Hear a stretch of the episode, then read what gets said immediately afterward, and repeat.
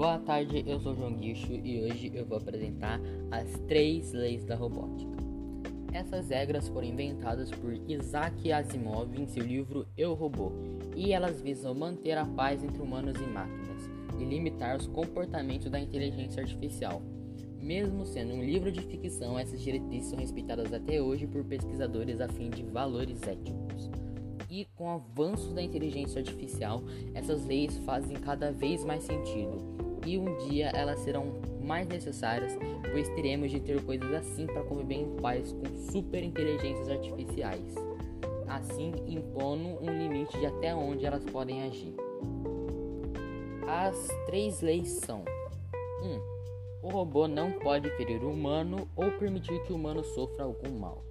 Segunda lei: os robôs devem obedecer às ordens dos humanos, exceto nos casos que tais ordens entrem em conflito com a primeira lei. E terceira regra: um robô deve proteger sua própria existência desde que não entre em conflito com as leis anteriores.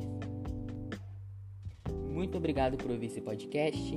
Enfim, e nós nos vemos na próxima.